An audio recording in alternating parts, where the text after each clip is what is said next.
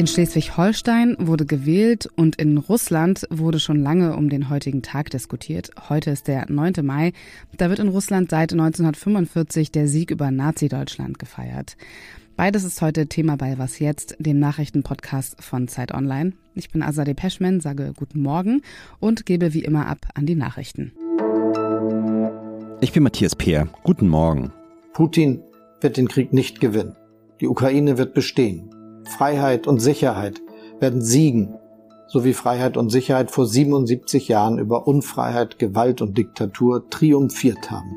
Das sind die Worte von Bundeskanzler Olaf Scholz. In seiner TV-Ansprache zum 77. Jahrestag des Weltkriegsendes hat er die Unterstützung für die Ukraine als Vermächtnis des 8. Mai bezeichnet. Bei der Ukraine ist die Rede aber nicht gut angekommen. Botschafter Andriy Melnik sagt, er hätte sich viel mehr Konkretes erwartet. Bei einem russischen Bombenangriff auf eine Schule in der Region Luhansk sind nach ukrainischen Angaben etwa 60 Zivilisten getötet worden. Sie wollten sich in dem Gebäude offenbar vor Luftangriffen schützen. Bei dem Angriff ist die Schule laut dem Regionalgouverneur vollständig zerstört worden. UN-Generalsekretär Antonio Guterres hat mitgeteilt, dass er über den Vorfall entsetzt ist. Redaktionsschluss für diesen Podcast ist 5 Uhr. Werbung. Wie geht es weiter mit der Europäischen Union? Präsidentschaftswahlen in den USA, EU-Parlamentswahlen, geopolitische Krisen und wirtschaftliche Schwierigkeiten. Wir suchen Lösungen für diese Herausforderungen. Am 19. und 20. März auf der digitalen Europakonferenz von Handelsblatt, Die Zeit, Tagesspiegel und Wirtschaftswoche. Über die Zukunft Europas sprechen wir mit Bundeskanzler Olaf Scholz, Wirtschaftsminister Robert Habeck und vielen mehr. Kostenlose Anmeldung unter europe20xx.de.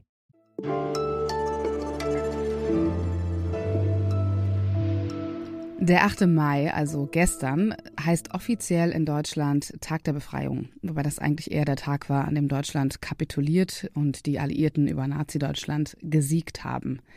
Den Sieg über Hitler-Deutschland, den feiert auch Russland und zwar traditionell heute, also am 9. Mai. Nur, dass dieser Gedenktag vor allem in diesen Zeiten, also in Zeiten des Ukraine-Krieges, nochmal eine ganz besondere Bedeutung hat. Und welche genau, das weiß Michael Thumann. Er ist außenpolitischer Korrespondent der Zeit und Leiter des Moskauer Büros. Michael, welche Bedeutung hat der 9. Mai in Russland? Der 9. Mai äh, wird hier ja als Tag des Sieges gefeiert und auch zu Recht, denn die Sowjetunion hat diesen den Zweiten Weltkrieg oder den großen Vaterländischen Krieg, wie man ihn hier nennt, gewonnen. Und das Interessante ist, dass in der Sowjetunion dieser Tag gar nicht so gefeiert wurde. Es gab äh, dreimal, wo er begangen wurde. Und er wurde erst unter dem Sowjetführer Brezhnev so richtig belebt. Er ist also eigentlich eine Erscheinung, die nach dem Zusammenbruch der Sowjetunion 1991 so richtig gefeiert wurde. Der damalige Präsident Jelzin hat ihn eingeführt und Präsident Putin hat ihn, äh, hat diesen Tag in diese riesige Feier mit äh, sehr viel Militärgerät auf dem Roten Platz und als einen Triumphzug über die Feinde Russlands ausgebaut. Und das soll natürlich heute insbesondere hier begangen werden. Und natürlich mit der Richtung, dass man diesen Krieg gegen die Ukraine gewinnen will. Ja, ich habe auch gelesen, dass es eine Flugshow geben soll mit 77 Flugzeugen. Da wird einiges aufgefahren, oder?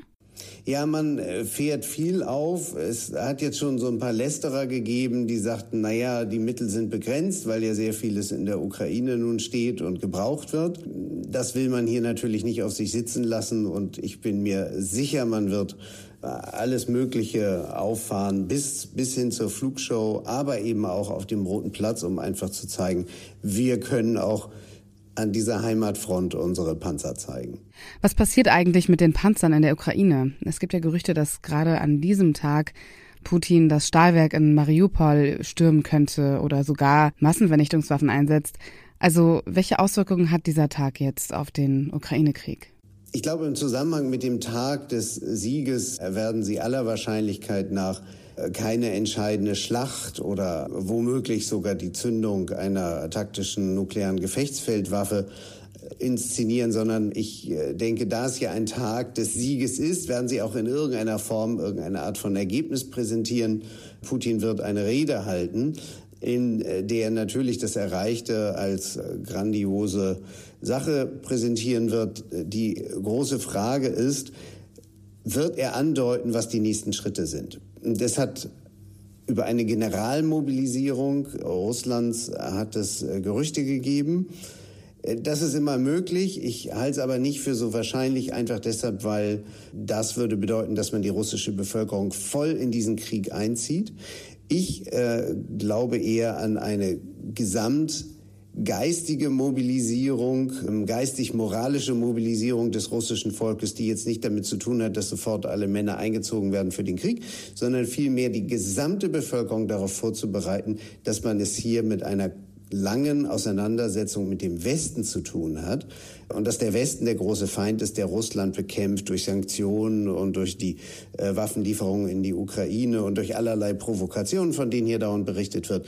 Das heißt also, auf diesen Kampf wird er die Bevölkerung einstellen und das ist für sich schon schlimm genug. Vielen Dank, Michael, und viele Grüße nach Moskau. Sehr gerne. Vielen Dank.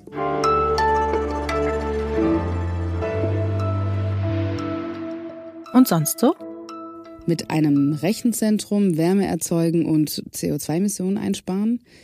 Klingt auf den ersten Blick vielleicht etwas abwegig, ist es aber gar nicht. Diese sogenannte Abwärme, die in diesem Rechenzentrum entsteht, die soll ab 2023 das Wiener Krankenhaus Floresdorf bekommen. Die Klinik ist nur wenige hundert Meter entfernt. Die Wärme erzeugen rund 120.000 Server, die als Cloud von einem Unternehmen genutzt werden. Das ist angeblich das größte Rechenzentrum Österreichs. Und die erzeugte Abwärme, die kann das Krankenhaus ziemlich gut gebrauchen, denn dort läuft die Zentralheizung 150 Tage im Jahr. Und durch diese Kooperation mit dem Rechenzentrum könnte man jährlich 4000 Tonnen CO2 einsparen und gleichzeitig 50 bis 70 Prozent des Wärmebedarfs der Klinik abdecken. Damit das gelingt, braucht man allerdings eine technische Anlage, die wiederum kostet 3,5 Millionen Euro. Aber das Ganze wird bezuschusst von der Umweltförderung des österreichischen Bundes.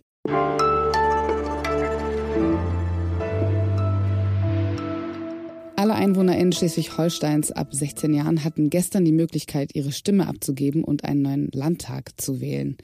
Die Hochrechnung mitverfolgt hat Peter Dausend, Redakteur im Politikressort der Zeit. Daniel Günther hat gewonnen mit über 40 Prozent. 2017, da waren das noch 27 Prozent. Was macht denn die CDU in Schleswig-Holstein richtig, was auf Bundesebene nicht klappt? Na, ich glaube, das ist die Person ganz stark, die gewählt wurde. Wenn man sich die Umfragenwerte, die Popularitätswerte von Daniel Günther in den letzten Monaten anschaut, so kann man feststellen, dass kein anderer Ministerpräsident, keine andere Ministerpräsidentin auf ähnliche Werte kam. Wie hat er das geschafft? Er hat es, glaube ich, geschafft mit einer modernen Politik, mit einer Politik, die sehr stark das auch aufgenommen hat, wofür die Grünen stehen, nämlich die Energiewende und eben sich dagegen gestellt hat, die CDU auf so klassische Gefilde zurückzuführen als konservative Partei, als Eckpfeiler äh, des Konservatismus, als Gegenpart der AfD. Das wird ja ganz spannend sein, jetzt zu sehen mit dem Parteichef Friedrich Merz, der eher ein konservatives Profil hat, und jetzt einen sehr liberalen, großen Wahlsieger. Die CDU wird, glaube ich, in den nächsten Tagen und Wochen sehr interessante Richtungsdebatten führen. Klarer Verlierer hingegen ist die SPD mit dem bislang schlechtesten Ergebnis bei den Landtagswahlen in Schleswig-Holstein.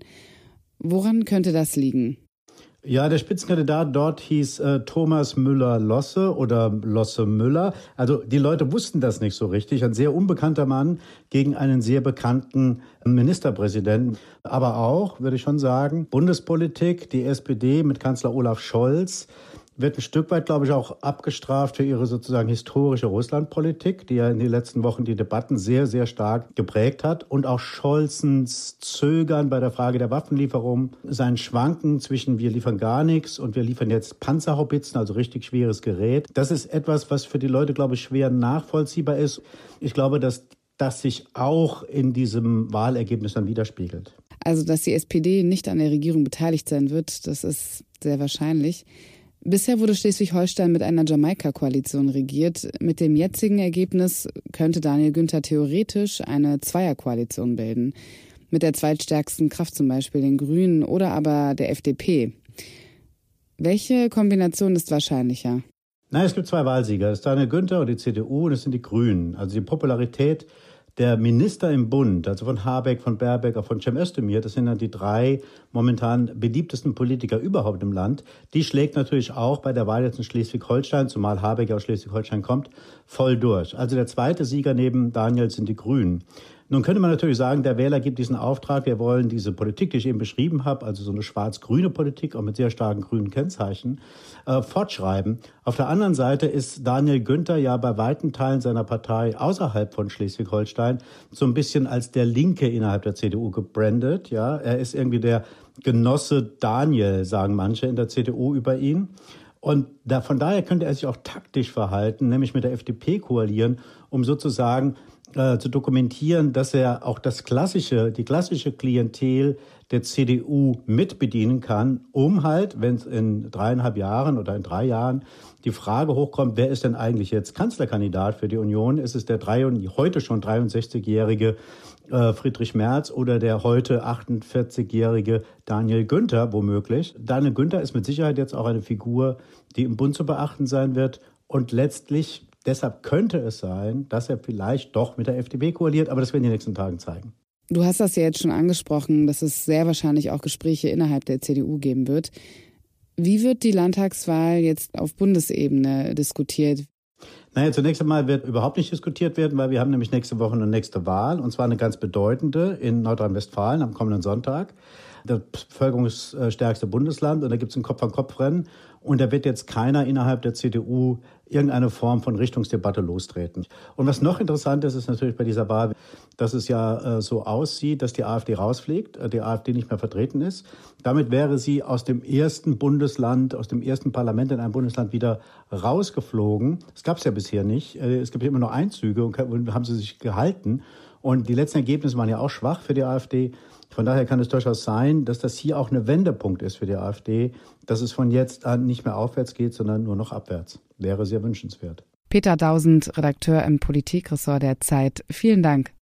Ja, sehr gern. Und das war Was jetzt bis hierhin. Was jetzt Zeit.de ist die Adresse, falls Sie Kritik, Fragen oder Anmerkungen für uns haben. Um 17 Uhr kommt hier das Update mit meiner Kollegin Pia Rauschenberger in ihren Feed. Danke fürs Zuhören und einen guten Wochenstart wünscht Ihnen Azadeh Peschman.